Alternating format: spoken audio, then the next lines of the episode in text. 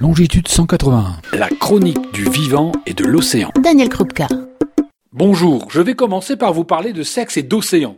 Ou plus précisément, comment la pilule contraceptive a un impact sur les poissons. Non, les poissons ne prennent pas la pilule. Quoique.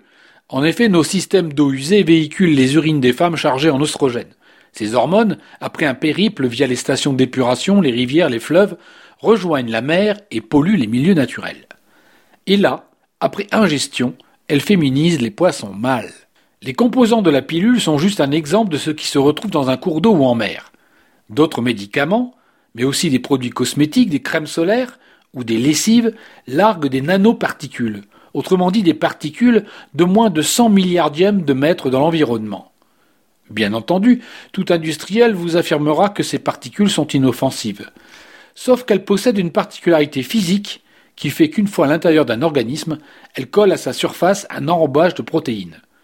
Parmi ces dernières, certaines jouent un rôle très important sur l'organisme des animaux et des hommes, notamment dans la consommation de graisse.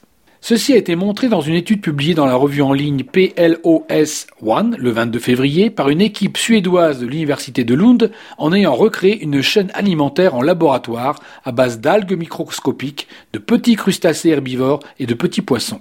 Dans l'eau ont été ajoutés un peu de nanoparticules de polystyrène, 0,01% très précisément. Un groupe témoin a été constitué également.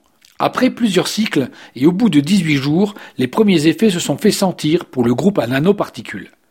Les poissons nageaient moins vite, mais surtout chassaient moins et semblaient mous, si mous, comme si les poissons n'avaient plus faim.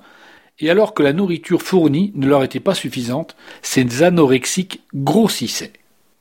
Le groupe témoin, lui, maigrissait, tout en mangeant et en utilisant son stock de graisse pour supporter le jeûne. Selon les auteurs de l'étude, il s'agit de la première fois qu'un lien est montré entre cette couronne de protéines et un effet sur le métabolisme et sur le comportement d'un organisme vivant, ainsi que sur sa fonction au niveau de l'écosystème. En effet, si un chasseur devient anorexique et cesse de chasser, l'équilibre de l'écosystème en sera modifié. Toutefois, l'étude ne donne pas la concentration moyenne des nanoparticules étudiées dans notre environnement, ni quel seuil de concentration de nanoparticules agit sur les poissons. Néanmoins, ceci s'avère très intéressant, car cela démontre qu'en connaissant les nanoparticules, et sur une hypothèse d'impact, on peut les tester sur des êtres vivants qui les auront absorbés. Identifier les risques que présentent les nanoparticules devient dès lors possible.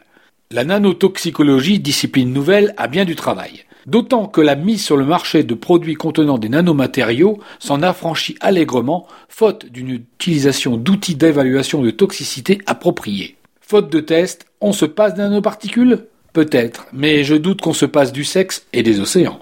Daniel Krupka pour Fréquence.